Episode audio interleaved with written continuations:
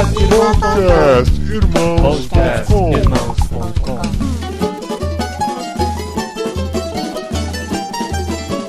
Olá, pessoas!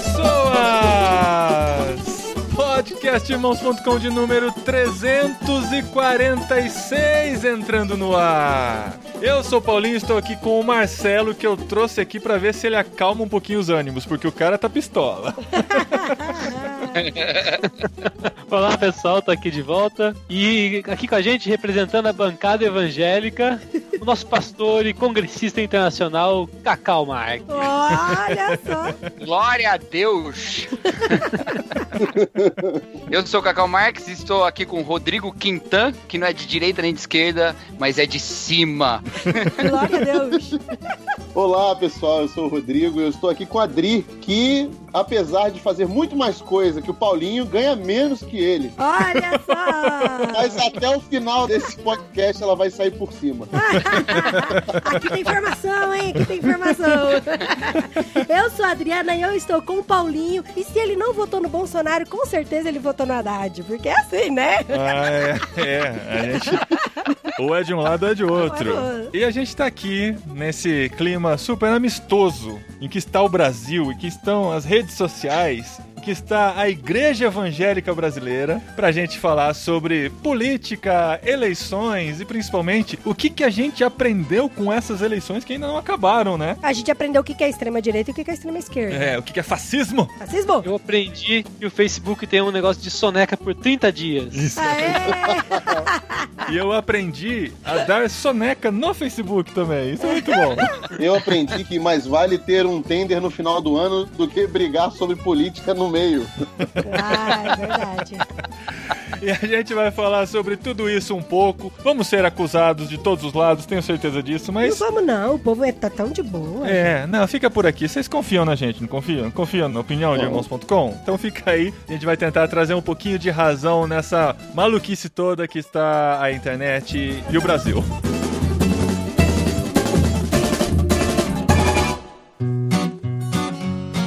Rodrigo, você tá com podcast também, né, cara? Que história é essa de Tô, telescópio? tô. É, então, telescópio. A gente tá trabalhando aí, a gente trabalhava no YouTube, agora fomos convidados pela Crentaços Produções Subversivas. Eles nos convidaram a fazer um podcast aí mensal. Então, todo dia 10, na plataforma deles, lá na Crentaços, a gente tá lançando um podcast falando sobre um tema específico, né? E nesse dia 10 de outubro, É, fé e política. olha só. com a participação do pastor Levi Araújo, da IBAB. No setembro, que foi o nosso primeiro podcast, a gente lançou sobre suicídio. Cara, vocês já começaram com o pé no peito, tá louco, mano?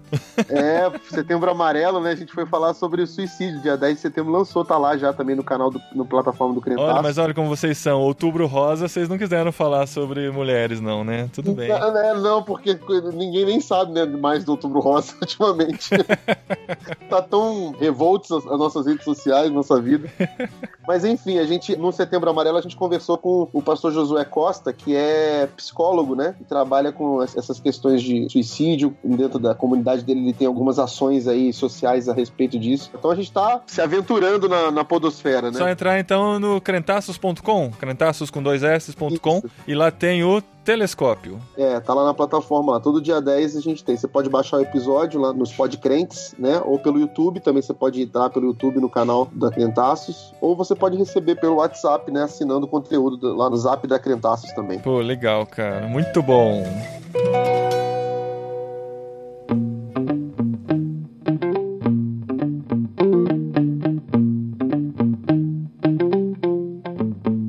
Estamos aqui no meio de mais umas eleições. A gente ainda não sabe o final dela. Estamos bem no meio. Se você está ouvindo nos próximos meses depois das Nos eleições, próximos anos. você já sabe o que aconteceu. Talvez a gente nem esteja mais por aqui, né? Talvez não a sabemos. gente- Talvez. Mas a gente quer discutir um pouquinho o que, que aconteceram nesses últimos meses. Não foi uma coisa que começou agora em outubro, né? Não foi uma coisa que começou em setembro. Já desde o ano passado a gente Não, vê essa começou, corrente começou correndo. com os 30 centavos. Vocês acham que o despertamento político da nação brasileira brasileira foi com os. Não eram 30, eram 10 centavos. 20, eram 20. é a média, isso.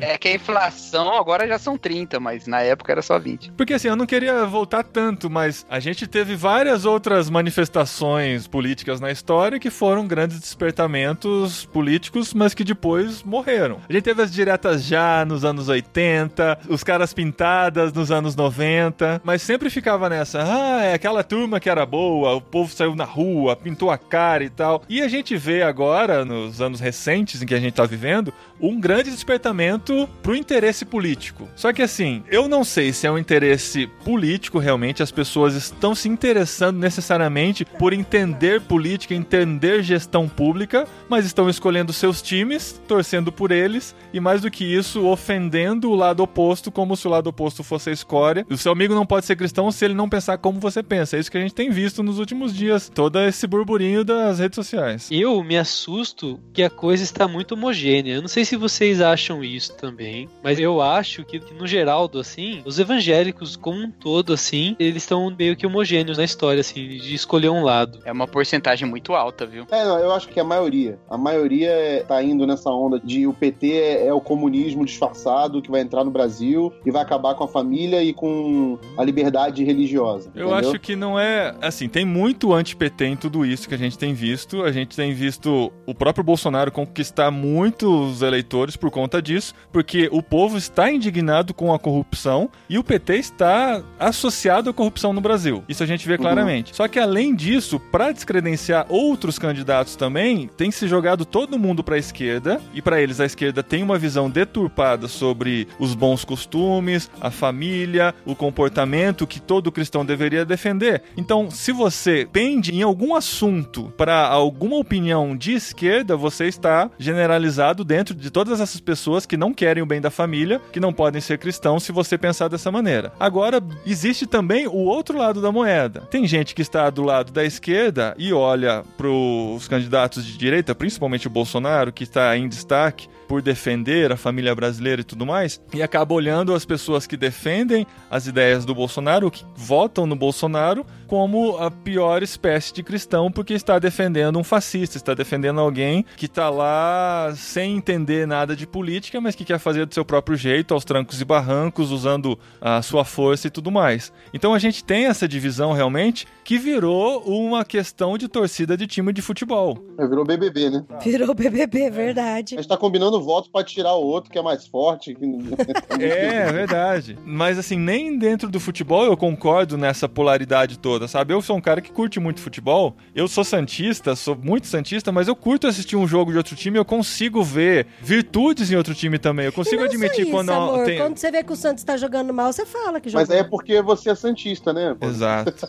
O Santista é mais equilibrado, né? É, pode ser, pode ser. Isso pode mostrar muito do meu caráter também. Mas assim, eu curto a política do mesmo jeito. Eu gosto de ver as soluções apontadas, eu gosto de ver os meios pelos quais a gente consegue caminhar. Eu não sou um especialista em política, tenho me interessado cada vez mais por isso e tal, mas essa questão de você escolher a sua ideologia, fechar os olhos para todos os defeitos dela e olhar só para os lados ruins do outro lado, isso tem sido muito prejudicial em todos os comportamentos que a gente tem visto o pessoal ter em todas as esferas, tanto dentro da igreja, quanto nas redes sociais, quanto no grupo da família e por aí vai. É uma característica dessa polarização, né, que a gente vive. A gente tem discussão hoje dos extremos. A gente não tem uma discussão aberta de centro, né? O centro hoje é visto de maneira pejorativa. É o isentão. né? É o isentão, pois é, isentão se tornou o quê? Se tornou um adjetivo pejorativo para classificar todos aqueles que não querem fazer parte dessa guerra fraticida aí que tá acontecendo entre gente dos extremos, entendeu? Uhum. As pessoas estão se matando nos extremos e todo mundo que se abstém de entrar nessa parada, de cair nesse veneno, é considerado isentão, ou seja, forçando a pessoa a ter que tomar uma posição extremista. Uhum. E Só que o, o absurdo maior que eu vejo é esse, é que as pessoas não estão considerando que quem está tentando um diálogo entre as duas posições são as pessoas que mais pensam no Brasil do futuro. Porque um Brasil do futuro que tem como protagonistas dois candidatos que são os de maior rejeição pela população, não. A gente tá escolhendo um presidente não porque a gente acredita nele, porque a gente odeia o outro. Exato. Exato. Esse é o maior caos da sociedade hoje brasileira. É que nossa eleição vai ser decidida pelo ódio. E a polarização no meio da sociedade transforma as pessoas em mini monstros que estão defendendo com ódio o seu lado. E é exatamente isso que a gente vê. A gente tem a amostragem das redes sociais. De É. como, assim, as pessoas, pra defender suas ideias, só atacam as dos outros. A gente não vê Atacam os ninguém construindo a partir das ideias que acredita, mas contra as ideias que acredita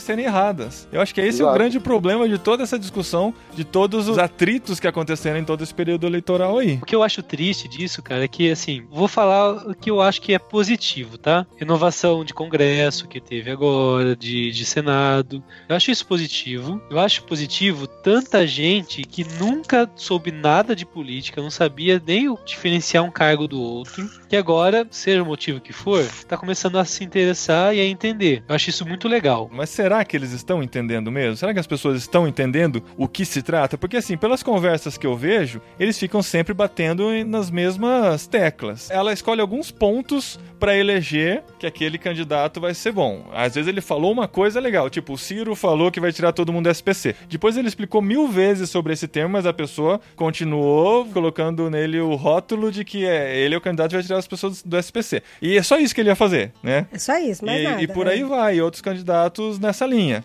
Então, as pessoas elas não têm se informado realmente sobre política. Elas têm se prendido a alguns pontos que elas acham fundamentais, que na verdade para o Brasil como república, para o governo de um país como o Brasil, são mínimos, de acordo com todos os problemas que a gente tem no Brasil. Eu acho que tem de tudo, cara. O lado ruim que eu queria abordar é a questão mesmo do exército de replicadores de fake news que, apesar de falarem tanto por aí que é bot, cara, são humanos, humanos que eu conheço. E, é, e acho que é legal a gente falar sobre isso depois. Temos provas, né? Mas-.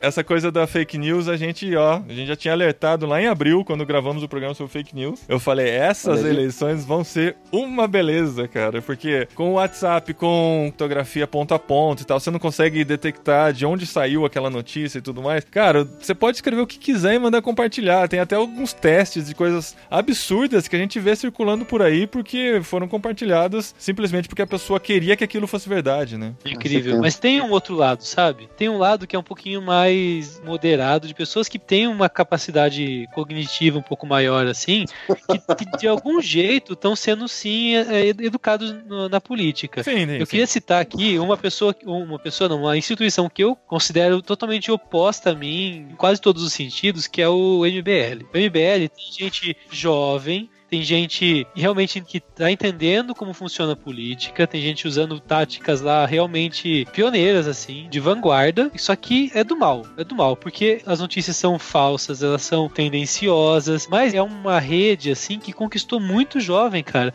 Muito jovem inteligente, cooptou, assim, o pessoal que tá de algum jeito insatisfeito, assim, juntou toda essa galera e tá formando essas pessoas, sabe? Com mentira tal, misturado com alguns argumentos re- realmente decentes, mas com a maioria com mentira. E essas pessoas estão entendendo. Eu acho que vai chegar uma hora, eu tenho esperança, que meio que vai cair a máscara do movimento do MBL, assim, de tudo isso que é, assim. As pessoas vão amadurecer, vão crescer, mas a formação política vai ficar. É a única coisa positiva que eu consigo enxergar em tudo isso, de verdade. O resto vamos falar dos robôs humanos. Dos bots. O tema da politização, o tema da política tá tão em voga que não tem como isso não gerar curiosidade, e nem que seja pela curiosidade as pessoas irem atrás, sabe? E isso de todas as idades, inclusive, né? Gente que nem tá em, em idade eleitoral ainda, indo atrás e formando sua opinião política e tal. Mas tem gente que se apega a poucos pontos, como você falou, Paulinho, mas tem também os que conhecem um panorama mais amplo, mas a sua decisão é baseada em um ponto central, né? Que aí é o peso que algumas outras características que envolvem as nossas identidades modernas, assim, acabam tendo, né? Por exemplo, a questão da igreja mesmo, né? Você pode ter algumas opiniões sobre as pautas morais dos candidatos, independente da fé, mas a fé vai multiplicar o quanto aquilo pesa na sua opinião, né? Uhum. No cenário todo, né? Então, no final, você pode discordar um monte de coisa dos candidatos e até de um candidato, de todos os outros, tanto faz, mas tem um ponto ali que faz com que seja inegociável. Né? Eu vi muita gente nesse processo na relação entre o voto no Amoedo e no Bolsonaro, né? que identificavam uma postura econômica liberal nos dois, mas o decisivo era a questão, o compromisso moral público, né? que era muito mais forte no discurso do Bolsonaro. E a mesma coisa acontece ao contrário, né? não usando só a fé, né? mas usando outras questões. Os que consideram a questão de gênero mais central na sua identidade vão também usar uma questão de pauta moral para definir o seu voto. Na hora de decidir se vão votar no Haddad, que tem a, a Manuela Dávila, né, como sua isso. vice, que sempre foi tão vocal nesse assunto, e um outro que explicita menos isso, como o Ciro, por exemplo, né, aí fala, não, então vou pro Haddad. Sei lá, né, tá, tá entendendo o que, que uhum. eu tô querendo dizer, né? sim, né? Sim. Tem os efeitos multiplicadores da característica aí. Mas você acha que no fim das contas as pessoas acabam votando muito naquilo com o que elas concordam, na questão moral, e deixando de lado coisas mais importantes como saúde, educação e as coisas que a gente tem mais dificuldade no Brasil, né? Eles acabam trazendo mais esse peso moral que vai mais de acordo com o que elas acreditam do que pensando globalmente na em minoria, que, que vai fazer por diferente. exemplo, na classe minoritária. É porque ela é uma linguagem mais simples tem essa questão também, sabe? A comunicação de certas ideias, elas são muito mais simples do que de outras, sabe? Uhum. Então, se você for explicar a questão econômica, por exemplo, ela vai trazer dificuldades. E eu não tô falando isso por causa da ignorância das pessoas. Não tô falando isso, porque isso é pra gente também. Nós estamos na comunicação de meme, né, cara? Uhum. De lacração, de slogan, uhum. essas coisas assim, né? Cara, eu repreendo tudo isso em nome de Jesus, de verdade. Eu é. nem uso mais. Não, é porque é desinformação, né? É desinformação total. Sim. Só que aí vem a a, questão, assim, né? Na hora de comunicar, por exemplo, até os que vão ter uma pauta econômica muito forte, como os liberais nessa campanha agora, né? Sempre houve liberais na política, né? O PFL era um partido liberal. E ele nunca fez disso sua grande divulgação nas campanhas eleitorais. Agora tem sido central. É a bandeira central do Partido Novo. É uma coisa que o Bolsonaro fala com frequência. Mas mesmo assim, não se procura que tipo de liberalismo é esse. Uhum. Entendeu? É Miss, é Friedman, é Chicago, é Áustria. O que, que é isso? Que liberalismo então, é esse? entendeu? Eu acho que, na verdade, a gente é muito imaturo democraticamente. Acho, não tenho certeza disso. Porque a gente ainda tá nessa coisa de buscar um herói, sabe? Uhum. Antes do Bolsonaro, a figura era o Lula. Aliás, o Bolsonaro, ele é filhote do Lula, né? Porque quem fez o Bolsonaro foi o Lula. O ódio contra o Lula nasceu o Bolsonaro. Eu diria que quem fez o Bolsonaro foi o CQC. ah, não, mano. Essa é a mãe. CQC, CQC, tá... O Marcelo Taz é a mãe. É, não, acho que não. Não, pra mim o, o Lula tá à frente de todos nós né, politicamente, cara. O cara conseguiu colocar o Haddad, um cara sem expressão nenhuma nacional. Que tomou uma lavada em São Paulo quando tentou a reeleição como prefeito. Paulo.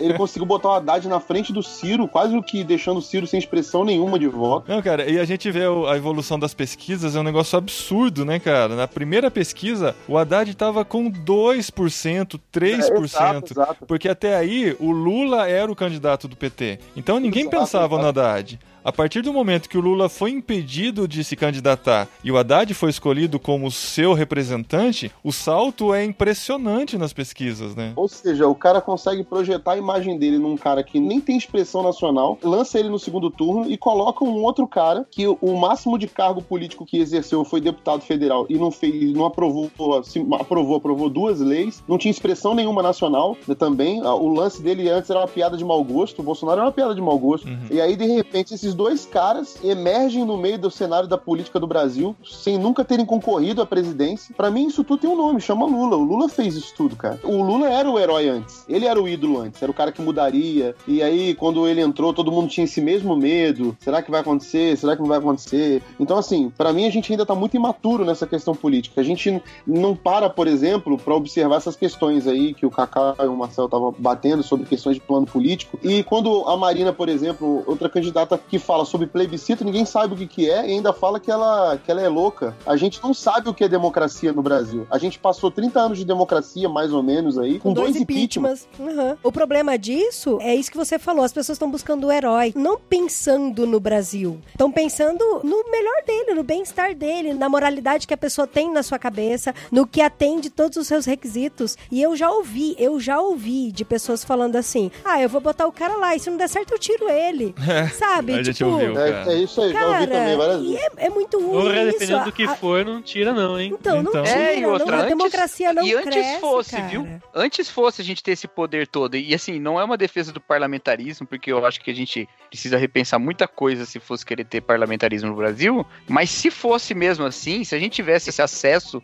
democrático tão definidor na política, ok ainda, entendeu? Ainda É. daria pra gente trabalhar com isso, mas não é a nossa característica. Até E- porque a gente não votou, por exemplo, pra Dilma sair. Aqui alguém votou? Pois é, Do povo. exatamente. Do povo É. ninguém votou. Ninguém votou, é. E assim, vendo o Rodrigo falar isso aí, né, de como a gente tá imaturo na democracia, eu acho que nós estamos também, mas eu já tive um tempo de achar que nós aprenderíamos com mais tempo, né? Por exemplo, olhando a democracia dos Estados Unidos, né, os caras têm 200 anos de república, né? E a gente sem nenhuma interrupção de governo.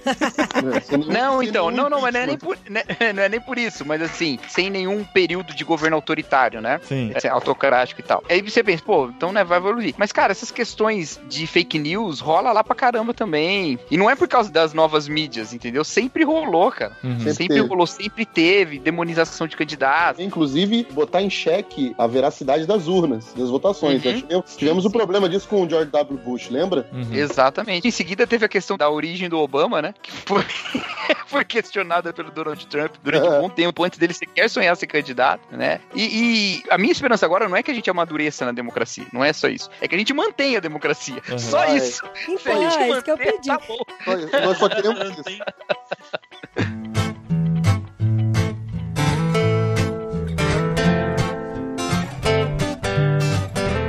Por falar em duvidar da, da veracidade da urna e das eleições, eu achei muito engraçado aquele vídeo onde tinha a urna eletrônica batizada, que você apertava o um, já vinha o três junto.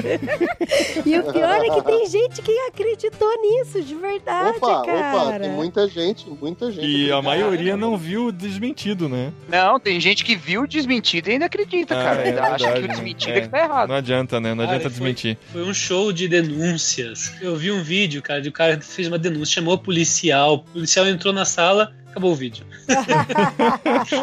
o outro vídeo, o cara falando fora da escola, assim, falando: Não, que aconteceu isso, não sei o que. E a filha dele chorando, chorando. Ai, porque eu não consigo votar em quem eu quero. E ela nem vota ainda, pelo jeito, sabe?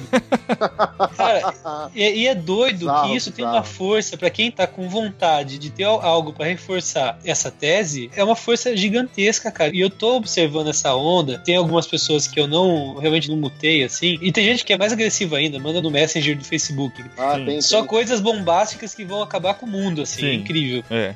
Compartilhe E- sem dó. E, cara, é, é incrível, é, é incrível, cara, o, o quanto que, que é Sem dó. perigoso esse discurso de questionar o resultado das urnas, cara. Sim, sim. É uma desestabilização tão grande que, al- que alguém tá afim de plantar assim, que é assustador, cara. O pessoal tá tão arisco com relação a esse negócio da urna, tanto que correu informações antes das eleições e tal, e durante o dia começaram a correr várias informações de fraudes e tal que estavam acontecendo. Teve uma situação muito interessante que eu ouvi contar, alguém da igreja aqui contando pra gente lá, que no domingo tava aquela fila grande, né? Muitos candidatos pra votar. A gente ficou uma hora na fila, o único lugar que a gente pega fila em Vinhedo pra votar, uma Nossa, hora em fila. uma hora na fila. E aí a- uma dessas pessoas estava lá na fila e tal. E ele tinha pesquisado muito sobre um candidato para deputado federal e o número dele era 222. Aí ele gostou muito, tá? Eu vou votar nele, eu gostei das propostas. Chegou na hora de votar, depois de uma hora, na hora de votar para deputado federal, 222, candidato não encontrado. 222, candidato não encontrado. Ele falou, mas eu quero votar nesse cara. Aí chamou a mesária lá. Ó, tô tentando votar no candidato, não consigo. Aí ela falou, posso me aproximar? Pode. Aí ele digitava 222 e não aparecia candidato. Falei, ah, essa urna tá comprometida, não deixa eu votar no candidato que eu quero tal. Aí ela pega, liga pro presidente lá da sessão e tal. É. Deus nem ela pra se ligar na É, parada. chama o cara, o presidente da sessão lá e mostra, olha só, eu quero votar nesse candidato 222. Daí ele pega, mostra no celular dele, ó, é esse candidato aqui, tá vendo? O número dele é 222 e tal. Aí o cara também não consegue resolver, aí liga pra alguém que tá Nossa, fora, sério? Alguém de fora liga, aí ele explica o caso no telefone e tal, eu tô tentando votar e tal. Aí o cara fala, deixa eu procurar, qual que é o nome do candidato? É tal. Aí o cara fala, então, esse candidato é de outro estado, você não consegue votar nele. Nossa, mano.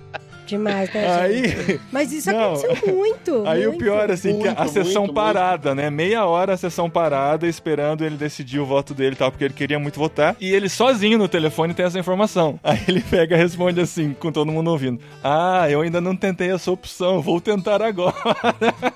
Nossa, Ele não contou meu. pra ninguém que ele tava votando no número errado. Caramba, ai, ai. Não, mas aconteceu, ó. Teve gente que tentou votar no governador número 17.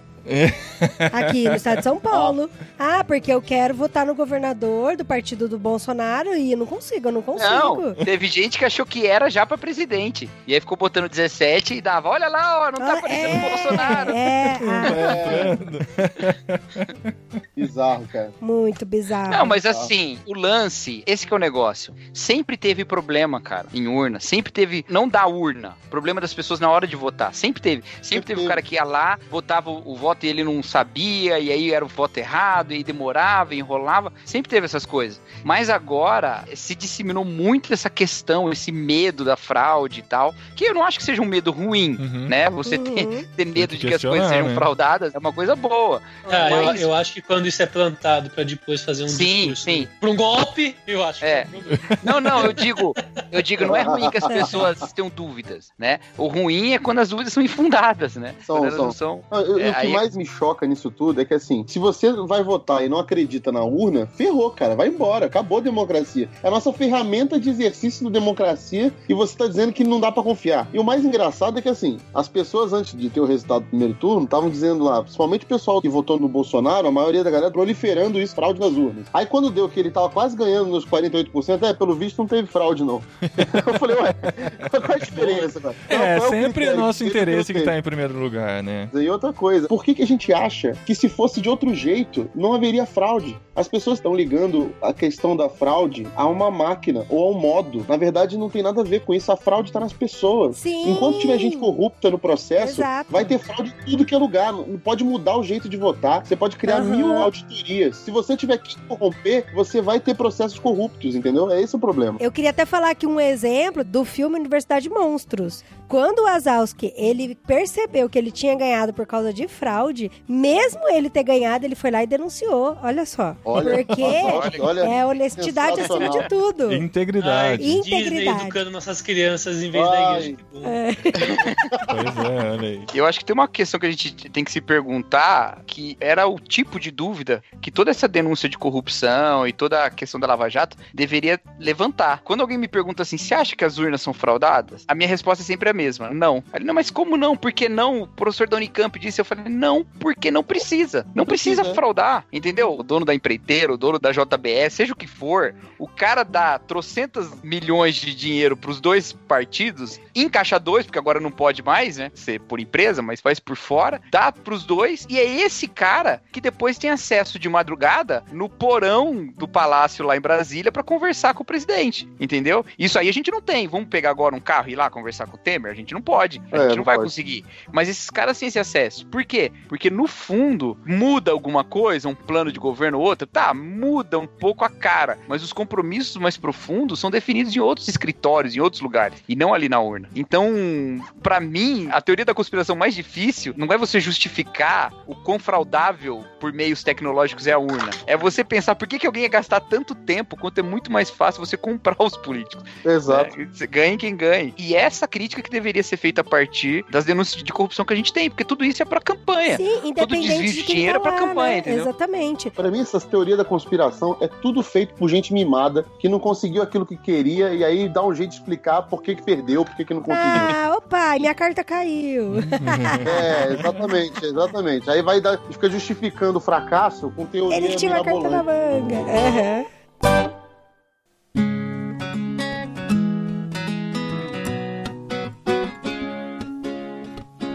A gente não pode terminar esse programa sem analisar o comportamento dos companheiros de Rodrigo e Cacau, pastores, líderes de igrejas, pessoas influentes em seus púlpitos nessa corrida eleitoral. O que nós temos a dizer sobre Vixe. Essas pessoas queridas? Eita, a batata esquentou pra vocês agora, hein, colegas? Ó, louco, hein? Eu não sabia disso aí, não, viu? Não tinha isso no Eu contrato quando eu assisti. Não tinha brifado sobre isso?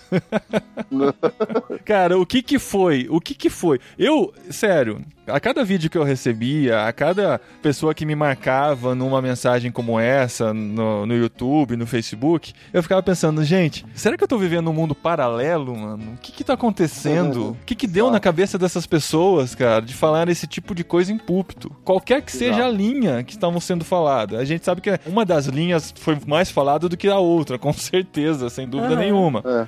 Mas, cara, o que, que aconteceu? Eu sei, assim, em eleições anteriores a gente via pessoal levando o candidato pro púlpito, esse candidato falando, tendo oportunidade e tal. Já, a gente já achava absurdo. O púlpito não é lugar pra isso. Todos nós concordamos com O isso. famoso voto de cajado, né? É. Mas o que aconteceu nessas eleições, cara, foram os próprios pastores usando suas mensagens, fazendo aplicações. Eu compartilhei com o Marcelo um essa semana. O cara pegou uma mensagem de- compartilhada por WhatsApp e pregou em cima dela os argumentos da mensagem de WhatsApp. Ah, e o Nossa, pior amor. é que ele não Nem tinha nada pra. Mim, amor. Já peguei É. ranço já. Ele não tinha nada pra acrescentar à mensagem, sabe? O cara, ele lê três vezes a mensagem e fala, passa pro próximo, sabe? Ele não tinha nenhum argumento. O argumento era a mensagem do WhatsApp. Depois que ele terminou de ler todos os argumentos, ele falou, vamos ver de novo. Aí ele passa todos de novo, assim, e no final fala em quem que os cristãos devem votar. O que que aconteceu, gente? Ai, ai. Cara? Você me desanima tanto, não faz ideia, cara. É, é brabo, cara. Porque assim, tem a questão do púlpito, que já é terrível, né? É uma prostituição do púlpito, sabe? Nos termos em que o Antigo Testamento chama a idolatria, né? De que é um povo se prostituindo com ídolos. E é o que é, acontece. Mas não para ali, sabe, cara? Vai também para os comportamentos pessoais, né? Em que se transmite mentiras. E essas mentiras estão no púlpito e também estão fora. Eu não acredito que seja todo mundo mal intencionado, que seja todo mundo, sei lá, recebe por fora de um candidato, Ah, sabe? não. Eu não acho que seja essa não. questão. Por isso que eu não consigo entender, cara. Se tivesse, se tivesse o dinheiro por fora, eu conseguiria entender. É, eu não duvido que, que haja esse tipo de conchavo em certos, certas esferas, sabe? Uhum. Principalmente eleições municipais e tal. E naquela igreja que tem um partido, que a gente sabe, né? Mas não sei se é igreja aqui. Mas. é, Fica aberto. fica- ah, todo mundo sabe, todo mundo sabe. É aquela que tem uma televisão também. Mas assim, tem uma coisa, esse viés de confirmação, né? Esse negócio da gente querer acreditar naquilo que a gente já queria acreditar, né? E por isso tomar pra gente sem as verificações da verdade necessárias, isso sempre existiu dentro das igrejas, viu? Quantos não leram alguma pastoral de boletim, ou quantos não viram algum pastor usar essa ilustração, usar essa história de que os cientistas da NASA fizeram um cálculo de quantos dias tem a Terra, e aí viram que tava faltando um dia, porque era o Sim. dia que o Sol parou, Aham. e faltaram algumas horas, que é quando o sol voltou um pouquinho lá com o profeta. Tem essas histórias. E a gente nunca foi atrás. Porque É. a gente sempre acreditou nessas coisas, né? É, não tinha muito Ou onde é- pesquisar, né? É, também, também. E a águia sobe na montanha e tira todas as penas e depois. Então tem, tem sempre essas coisas e a gente acredita. E a gente tomava essas coisas pra gente, porque a gente queria acreditar. O Aham. problema é que agora a gente tem como averiguar, mas é tanta informação e essa produção é nível industrial que as pessoas estão passando muito rápido. E isso vai parar nos púlpitos, cara. Eu vi algumas mensagens que basicamente é pregação de fake news. O cara emendou uma fake news na outra Nossa. e É. pregou, entendeu? Foi o que ele fez. E assim, 16 minutos o cara falando sem citar um texto bíblico. E quando faz uma referência bíblica, faz errado.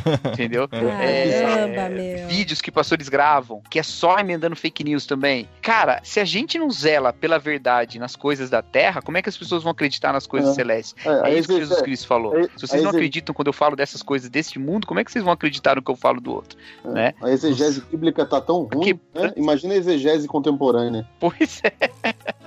Bom, eu, eu penso o seguinte, cara. Eu penso que o púlpito não é lugar de política, assim, de verdade. Eu acho que a igreja tem sim a responsabilidade de falar sobre política. Isso é, isso é Sim. bem diferente e é importante ressaltar. Quando a gente fala Exatamente. que a gente não deve falar de política no púlpito, a gente não está falando que a gente não deve que, não, que se preocupar com questões política. políticas, Exatamente. exatamente. Então, então eu- por isso que eu tô frisando isso. Eu acho que a igreja deve sim conversar e dialogar sobre política. Em ambientes propícios para isso, criados para isso. O púlpito não é lugar de política, de jeito nenhum. Eu acho que as mensagens que mais me chamaram a atenção pro lado positivo durante esse caos que está acontecendo no nosso país foram mensagens que exortaram a igreja enquanto discípulos de Jesus que trocavam o evangelho por ideologias político-partidárias. Ou seja, consideravam a ideologia político-partidária maior que o seu irmão, maior que o seu companheiro. Ou seja, não viam restrições em ferir o teu irmão, em faltar com respeito com o irmão, seja ele quem for, com o teu próximo, com aquele que pensa diferente de você.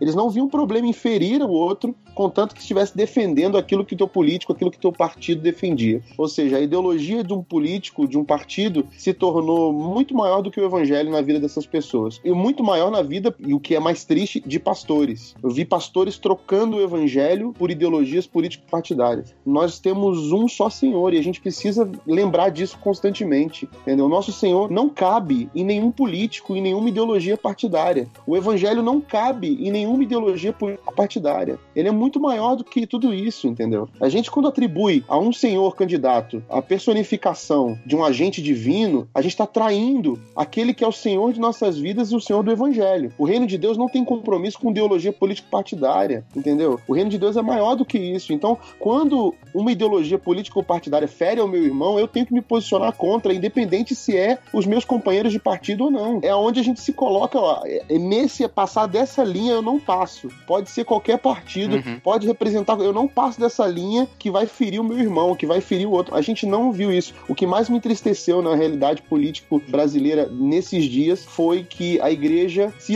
enlameou, se sujou na guerra sádica enlouquecida entre políticos e partidos. Ou seja, nós não fomos luz, nós não nos posicionamos como luz. Nós não fomos um povo sóbrio, um povo que estava lúcido, sabe? Em vez da gente conseguir mostrar para esse povo que, em meio a essa confusão, a igreja estava se mantendo sóbria e lúcida no meio da loucura, a gente se misturou com as guerras nas redes sociais e, pelo contrário, os nossos líderes se posicionaram, ao invés de a favor do evangelho, a favor de políticos e ideologias. Graças uhum. a Deus, não são todos, tá bom? Isso, exato, todos, isso, isso é bom reafirmar mesmo, porque a gente teve muitos profetas que, no meio de todo esse caos, se levantaram e trouxeram sobriedade, trouxeram graças o evangelho. A Deus, graças a Deus, é verdade. Uma coisa que eu fico triste é que algumas mensagens eu li de líderes, grandes líderes de igrejas e tal, e a grande maioria delas era de de cunho egoísta, sabe? Onde as pessoas não pensavam nos que são mais injustiçados, nos pobres, nas viúvas, no, até mesmo no seu próximo, né? No imigrante. A, no imigrante, no refugiado. E assim, as pessoas que são muito mais injustiçadas, que muitas vezes a gente acaba ignorando, e a, maioria dessas mensagens não contemplava o pensamento nesse pessoal, né? No, no pensamento, no amor ao próximo mesmo, né? Eu já ouvi de pessoas assim, falando de que não precisa precisa. Não, porque eu não preciso do SUS, porque eu não preciso de colégio público, porque eu não preciso de creche para meus filhos, então por isso que eu não me preocupo com isso ao escolher um candidato.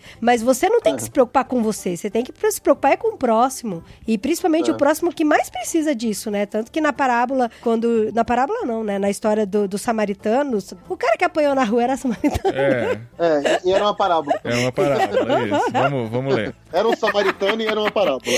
Então, o cara, o cara era que apanhou não era samaritano, era é, judeu, né? Era, é, então.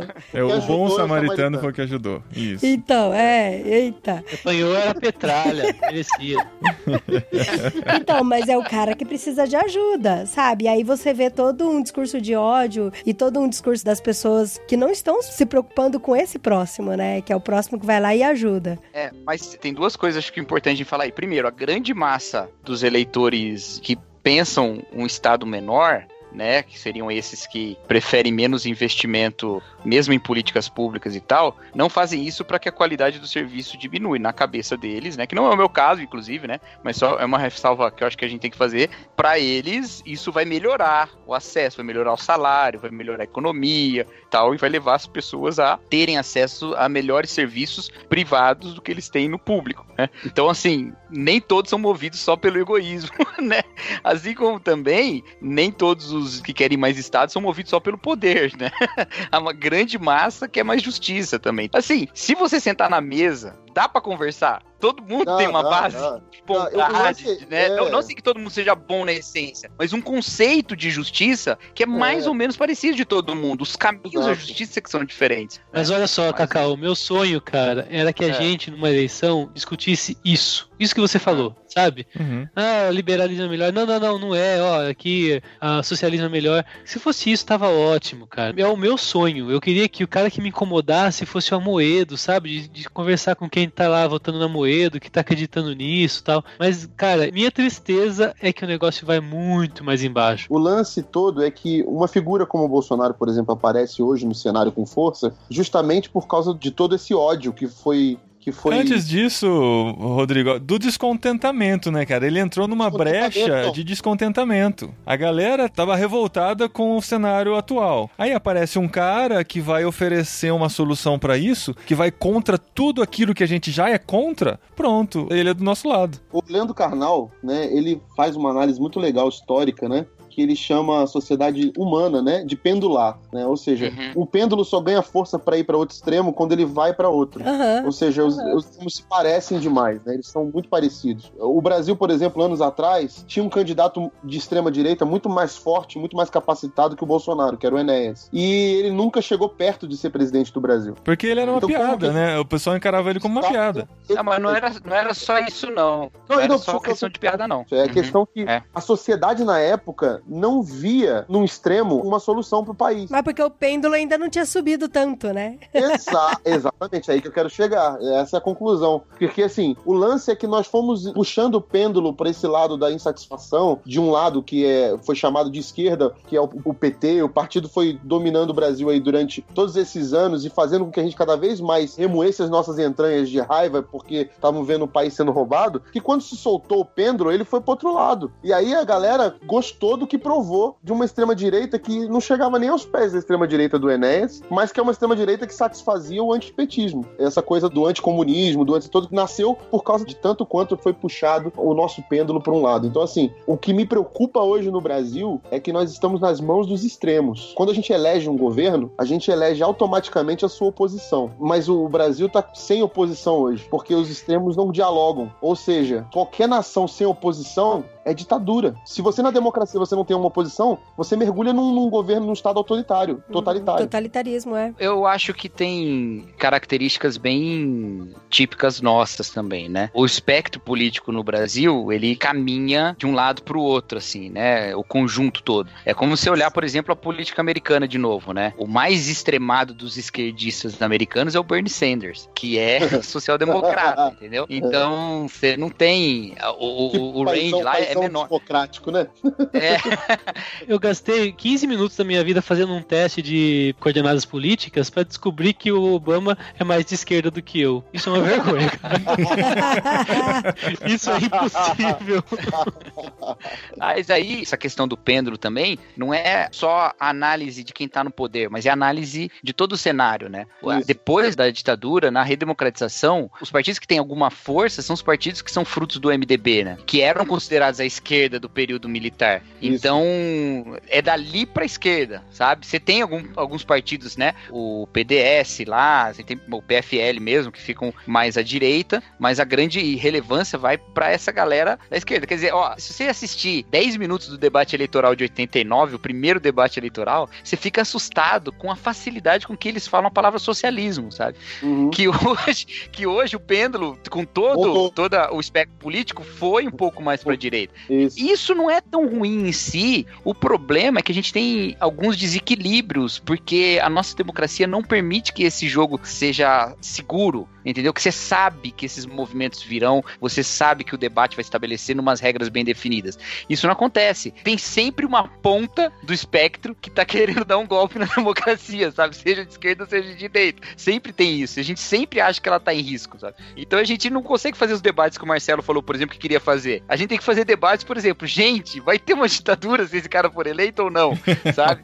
E isso é uma coisa que a gente não deveria precisar estar tá discutindo, mas a gente acaba tendo, né? Então complica um pouco. Agora, sobre esse negócio dos pastores que a gente estava falando, tem uma situação muito complicada que eu acho que o Rodrigo deve encontrar bastante também lá no ministério dele, que é a situação das pessoas que estão espiritualmente feridas por causa dessa história, sabe, cara? Uhum. E pode parecer meio bobeira falar desse jeito, porque a pessoa quando passa por isso, muitas vezes ela simplesmente nem entra mais nesses assuntos com ninguém, ela não quer mais entrar nesse assunto, ela não quer mais divergir com ninguém e tal. Mas tem gente fazendo acreditar que ser crente é votar de um jeito. E isso é. faz com que as pessoas que não votem desse jeito tenham uma crise de fé, cara, sabe? É lógico, lógico. Não só assim, puxa, ele falou, então eu não creio. Não, assim, peraí, esse cara, que é um líder espiritual na minha vida, ele tá falando uma coisa que entra em completo conflito comigo, mas eu acredito que eu tô sendo muito sincero. Eu tô sendo muito sincero com a Bíblia, eu tô sendo muito sincero com a minha visão da política também. Então esse cara, ele não pode mais ser meu líder, ou, ou ele é que não tá pregando o cristianismo mais, entendeu? Uhum. E ele uhum. entra numa crise e fala, peraí, eu, eu tava vivendo um engano até agora? Ou eu agora preciso procurar um outro? E, cara, o que tem de pastores que são de teologia conservadora, que estão empurrando membros para pastores que têm teologias que eles não acreditam, porque eles fazem compromissos políticos que não estão na Bíblia, é um monte, cara.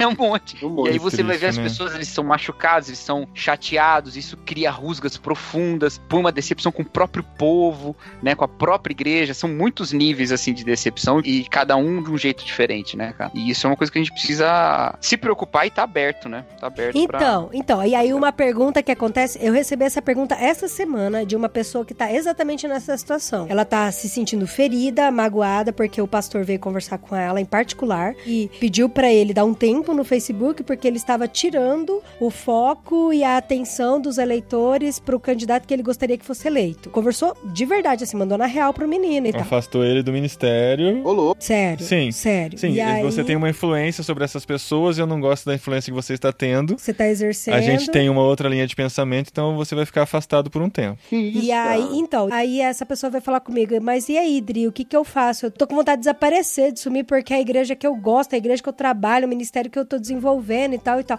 O que você me orienta numa situação dessa, sabe? E uma coisa que eu falei é que as eleições realmente tá mexendo com a cabeça de muita gente, mexendo com a cabeça de muito líder, e eu pedi para ele não tomar nenhuma decisão nesse exato momento. Nada. Se o Facebook tá fazendo mal para ele, dá soneca na galera e se afasta um pouco. Não acha que o Facebook é uma ótima ferramenta para ele expor as ideias dele, porque não é. Porque as pessoas não querem ouvir, debater, debater ideias. ideias. Elas só querem expor. E eu falei, se isso de uma certa forma tá te prejudicando, dá um tempo em expor as tuas ideias, você pode conversar com a gente, pode conversar em grupos, mas não toma nenhuma decisão radical de sair da igreja, de desanimar com seus ministérios por conta desse momento político que tá vivendo agora. Uhum. Eu, Complicado, eu... viu? Eu, eu posso me alistar antes de ouvir os, conselhos dos nossos líderes espirituais aí. eu queria dizer que eu me encontro nessa situação, sabe? Eu dei um pouco a sorte, assim, de estar numa igreja que tem um, um elemento bem neutro no nível saudável mesmo, assim. Só que eu tenho uma amiga que tá com uma situação muito parecida também, cara, e é sem esperança, porque ela tá numa igreja que o pastor principal da igreja tira foto com armas no clube de tiro e põe no Facebook com a campanha pro Bolsonaro, sabe? Ela vê um monte de gente gente enchendo o saco dela, assim, para falar que ela tá errada, que ela defende tudo que a esquerda defende. Eu me sinto assim também, porque eu, eu talvez esteja me envolvendo um pouco mais, assim, porque eu acho que algumas ameaças, assim, de fascismo, elas pegam um pouco mais na minha alma, assim, sabe? E eu tenho uma impressão de que tá revelando muita coisa nas pessoas. E eu não tô sabendo lidar com isso também. Tem gente que eu não sei como eu vou olhar pra cara depois, de verdade, assim. É, vai ser um desafio, talvez vai só esfriar, é só coisa do momento, assim, mas parece que me revelou revelou assim algumas, algumas coisas na, no coração das pessoas mesmo, sabe? Quando o argumento é, é, tem gente que tem o argumento assim até racional assim de alguma forma, sabe? Mas quando você vê que é tripudiação, que é ódio, que é zoeira, que é aquela carinha, aquela risadinha do Facebook, ela, ela é tão ofensiva, cara. Aquele hahaha da é. reação? É. é. é da Nossa, reação. eu uso muito, Marcelo. Desculpa, não sabia que não, era Depende ofensivo. do contexto. Não, depende você- do se a contexto, pessoa falar né? coisa Ah, séria- Se você- um cachorrinho caindo fala- e bota o haha. Não, se você tá rindo de uma opinião política, é ofensiva, né? É, e isso realmente tá mexendo comigo mesmo, cara. Assim, eu ando bem decepcionado com cristandade, assim, sabe? Com a igreja evangélica no geral, assim. Eu realmente não tô lidando, me ajuda, me ajuda. Ah, Pede, abre o seu coração pros pastores aqui, ó. Eu acho que assim, antes dos pastores falar, a gente tá criando muita expectativa no- no- na palavra dos É, pastores. exatamente, eu ia falar isso. Ah, mas vocês estão aqui pra isso, gente. Pra cumprir com as Pô, por expectativas. isso só dois pastores pra resolver a parada. cara. Porque assim, ó, a escolha que eu fiz foi, eu tô vendo tudo, tô vendo mesmo, assim, Olha o Big Bang. Não, não- Big Bang não, Big Brother. Não tudo, vai. Eu não, não fico lendo posts e tal, mas alguns vídeos que me recomendam, se são pessoas, amigas e tal, eu gosto de ver pra saber o que, que as pessoas estão pensando Sim. e tal, e eu gosto de ter uma opinião sobre isso. Sim, ele gosta de passar o caco de vidro na ferida, É. assim, ó. Mas assim, eu escolhi não me afetar tanto por isso, sabe? Porque assim, o que dá esperança pra gente é saber que Deus tá acima de tudo isso. Então, pode parecer papo de perdedor. Ah, o meu candidato não vai ganhar, mas tá bom. O que for lá não vai fazer diferença nenhuma. Mas no fim das contas, é. A gente deposita alguma confiança, a gente deposita o voto no candidato, a gente espera que ele faça alguma coisa, mas a gente sabe que ele não vai fazer nada se Deus não permitir. Então a gente tem que confiar que Deus está acima de tudo e descansar nessa palavra dele de que ele vai cuidar da gente, ele vai cuidar dos pobres, ele vai cuidar das viúvas, ele vai cuidar dos imigrantes. A gente pode ser usado por isso de alguma forma para fazer parte dessa obra que ele tem feito, mas não vai depender tanto de quem estiver lá na frente para que isso aconteça, entendeu? É nisso que eu tenho depositado minha confiança para não me envolver tanto com as consequências de tudo que está acontecendo. Sim, mas o problema são os relacionamentos. Eu acho que tem que ter um grande movimento de cura entre pessoas e relacionamentos depois das eleições, porque vão deixar muitas feridas e muitas marcas, sabe? Eu já vi pessoas assim que são amigas discutindo agressivamente em público no Facebook, sabe? Então, é esse tipo de coisa. Eu acho que a nossa fé e nossa esperança continua sendo depositada em Cristo e é lá que a gente tem que depositar mesmo. Mas agora, o que a gente vai fazer com as marcas e com os respingos que causaram nos relacionamentos, isso é uma outra coisa. Por isso que eu acho que a gente tem que se envolver até certo parágrafo, entendeu? Eu acho que a gente não tem que colocar a ideologia acima de tudo, acima da amizade, acima dos relacionamentos, acima da nossa fé. Eu acho que isso não tem que ser o mais importante na nossa vida. E a galera tem feito isso. O grande problema de tudo isso é que a galera tá levando a sério demais. Tá encarando como final de campeonato. Tirando o fato que o campeonato é menos importante que isso, né? É, tirando o fato que quando acaba o campeonato, a gente prova no campo, né? Aí quem ganhou, ganhou, acabou, o cara tem que engolir, não tem jeito. É, 7x1 não machucou ninguém. é, perto disso aqui, né, não.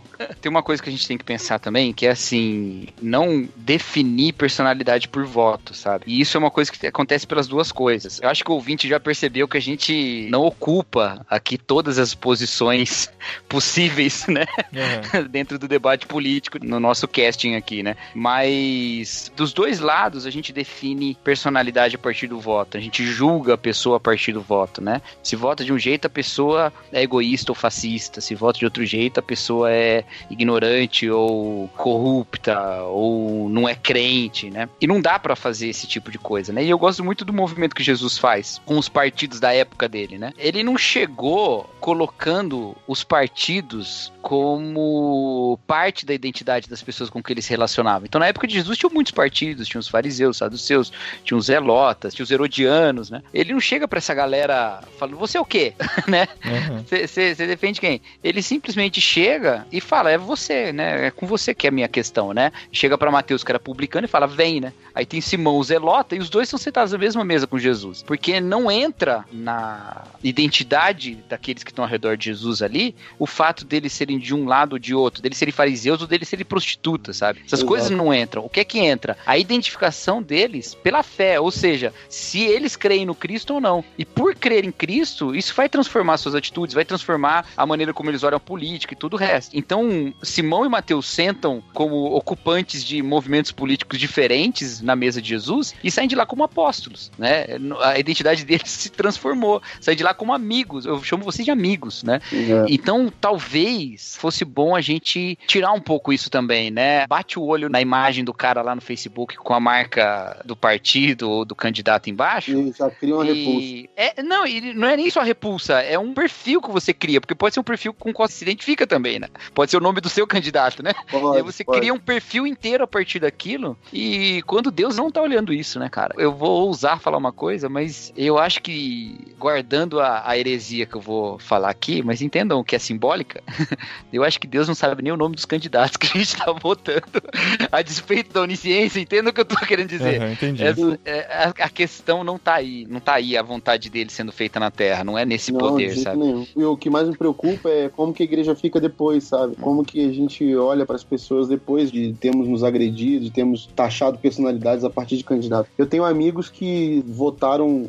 em outros candidatos que são opostos a que eu acredito, e tenho amigos que eu amo e que eu sei da luta deles, conheço a luta deles, conheço o trabalho deles. Gente que de verdade é crente, sabe? Que ama a Jesus, que ama as pessoas que estão ao redor e tem amor pelo ministério que Deus deu para eles. E estão votando em candidatos que eu discordo de todo o aparato político que apresentam, mas nem por isso deixo de acreditar na luta deles, sabe? A gente precisa exercer isso, sabe? A gente precisa sentar na mesa, como bem o Cacau falou, a gente precisa sentar na mesa com gente que discorda da gente, que gente que pensa diferente. Embora a gente tenha nossas entranhas remoídas e remexidas por conta de falas absurdas que a gente escuta com a gente acredita, todos os lados têm falas absurdas, como eu disse aqui, nenhum candidato representa aquilo que Deus quer para o Brasil, não representa. O que representa aquilo que Deus quer para o Brasil é a igreja. Uhum. Infelizmente, a igreja não está fazendo seu papel ne- nesse exato momento, não a maioria delas. Eu, como pastor, eu luto pela igreja de Jesus. Eu quero que ver a igreja de Jesus servindo ao reino de Deus e ao seu rei. Então, eu não me conformo em ver a gente trocando os valores. Nós temos políticos, nós temos candidatos, cada um tem a sua proposta, a gente vota neles pela proposta e segue o barco. Vamos tentar mudar o Brasil desse jeito. Uns acreditam que é pela espada, outros acreditam que não é pela espada. Agora, Cristo em nenhum momento falou que se era zelote ou se era publicano. Então, É. assim, em nenhum momento ele falou um tá certo ou tá errado. Ele nem entrou nessa pauta de discussão. Ele chamou pessoas de todos os lados, de todos os tipos, de jeito diferente, de pensamentos diferentes de sociedade. Uns até que nem acreditavam nele,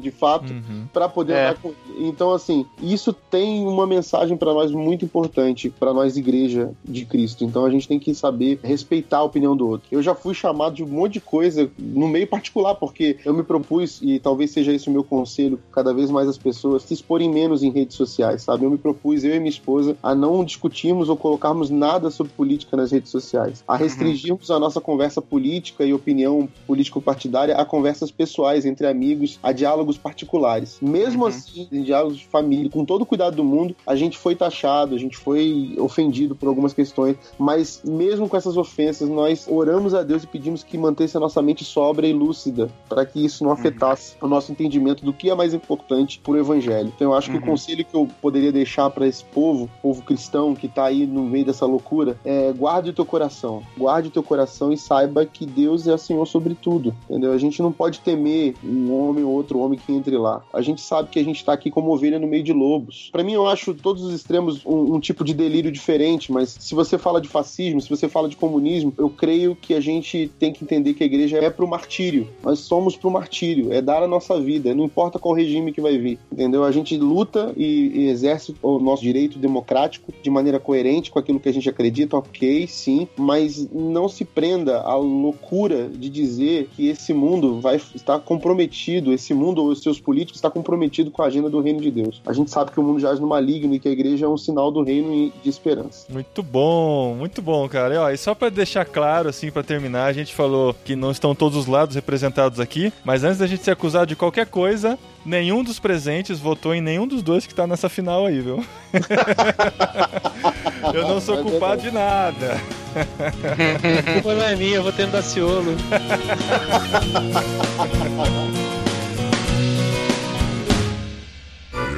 Recadinho!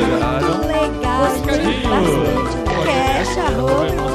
No programa anterior, É, que é isso. muito obrigado. Recadinhos, esposinha! Recadinhos de primavera. De primavera, a gente tem que sempre tematizar agora os Tem nossos que. recadinhos. É, porque não pode falar recadinhos de horário de verão, porque hoje eu tomei susto. Achei que o horário de verão tinha começado hoje. É, mas eu- esse ano atrasou. Aliás, eu ainda não sei que Vai atrasar. É.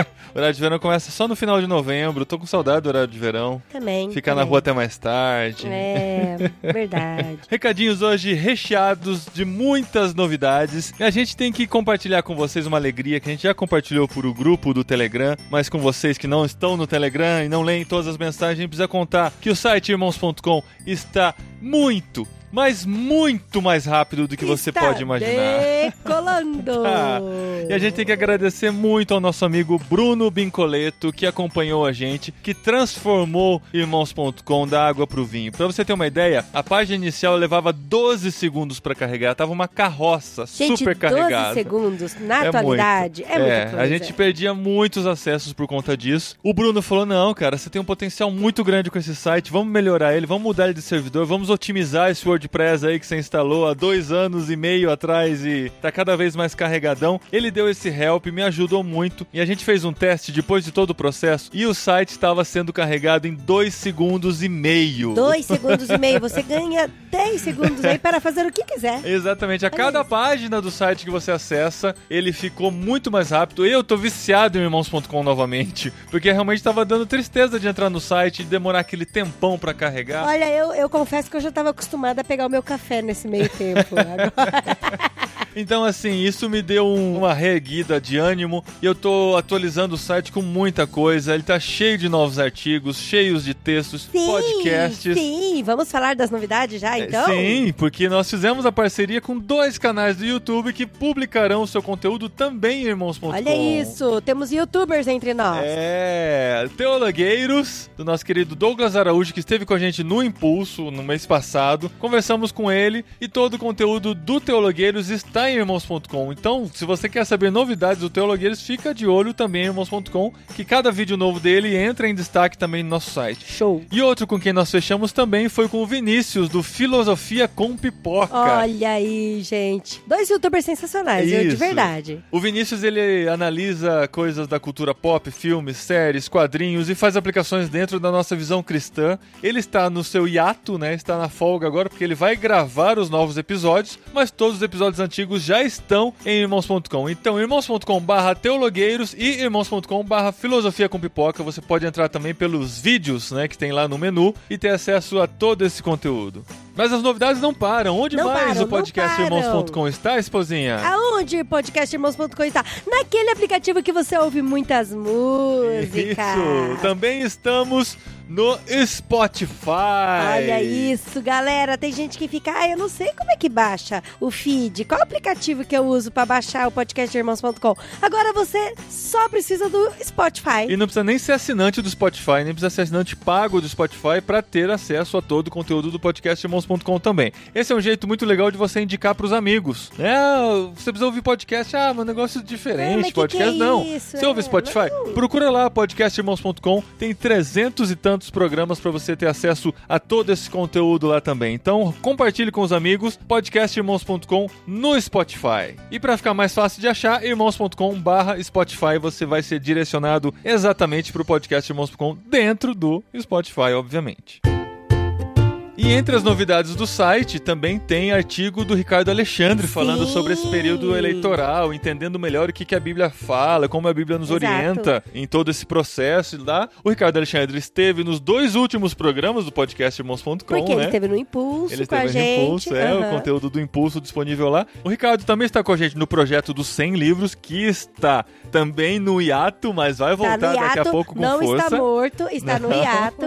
A gente tá recuperando o fôlego pra voltar ao projeto, mas o cara não para e enquanto isso ele resolveu lançar outros dois livros. Dois, pra quê, né? Pra que escrever só um? Escreve dois, não é? Ele lançou dois. Se você o segue nas redes sociais, já sabe. São dois livros. Um chama Tudo é Música e o outro, outro chama é Nem, Tudo, é, Música. Olha que sensacional. Duas capas lindas desses dois livros maravilhosos que você já pode ter acesso no site da livraria Arquipélago. E olha só, irmãos.com tem privilégio. Sim, ouvinte de Ouvinte, irmãos.com tem privilégio. Mas antes deixa eu explicar do que se tratam os livros. São textos que ele escreveu durante toda a sua vida editorial. No livro Tudo é Música são textos relacionados a músicas, análises que ele faz, comentários. Quem segue o Ricardo sabe que ele é um cara muito centrado em todos os seus comentários. Quem gosta de música vai gostar muito dos artigos. E no outro livro são artigos não relacionados à música, ou seja, todo o resto dentro da sua cosmovisão cristã, sem dúvida nenhuma, que o Ricardo é um cara que exerce muito essa cosmovisão cristã em tudo que faz, conforme você ouviu no último programa em que ele falou sobre reino de Deus e comunicação.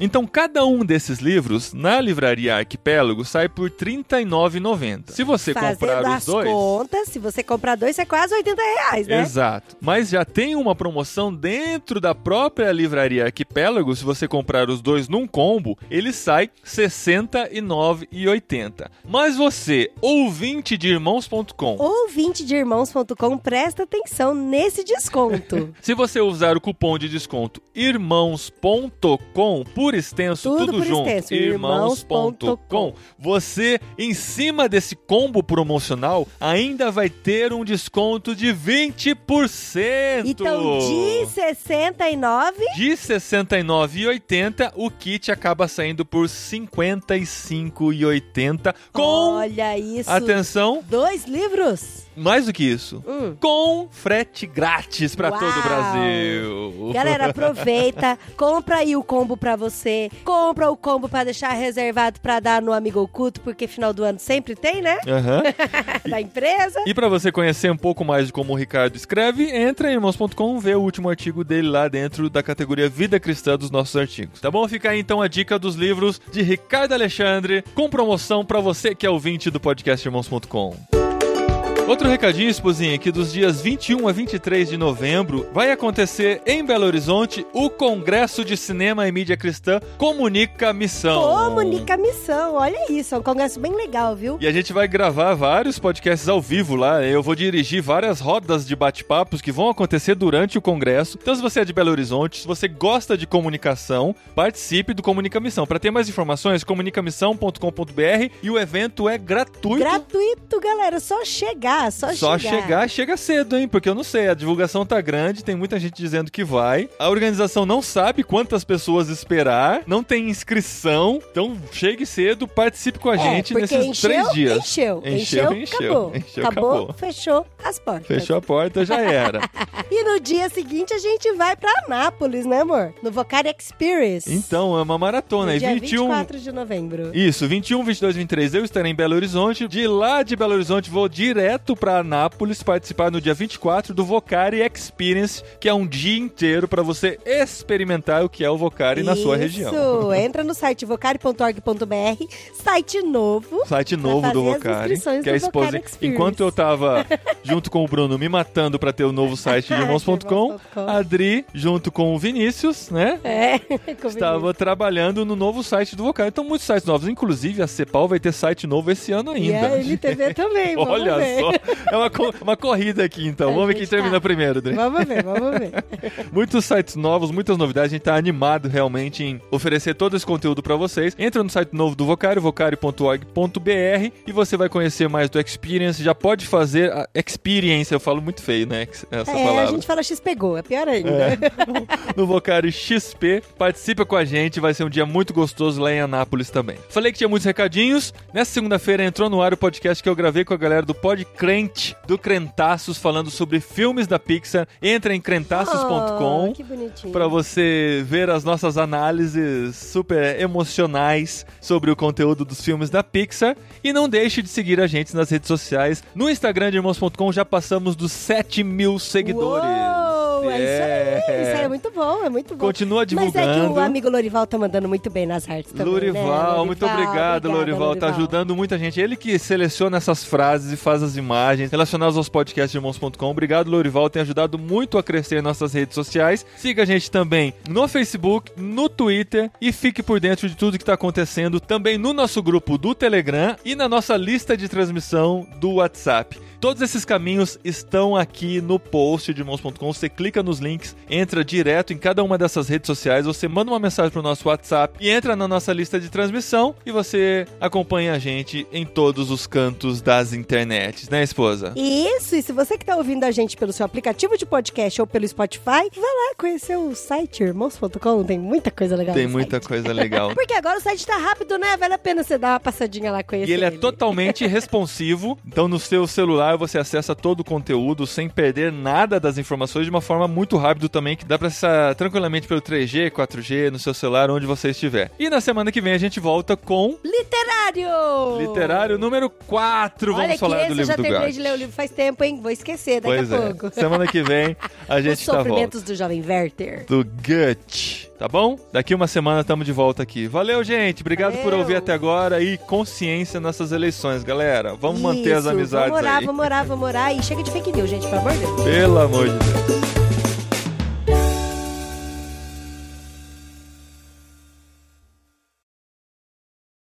Mas, gente, a gente não pode terminar esse programa sem falar do. O que a gente aprendeu, né, amor? Ah, Adri. tá bom, a gente tá falando o que a gente aprendeu. Ele ficou bravo, gente, desculpa.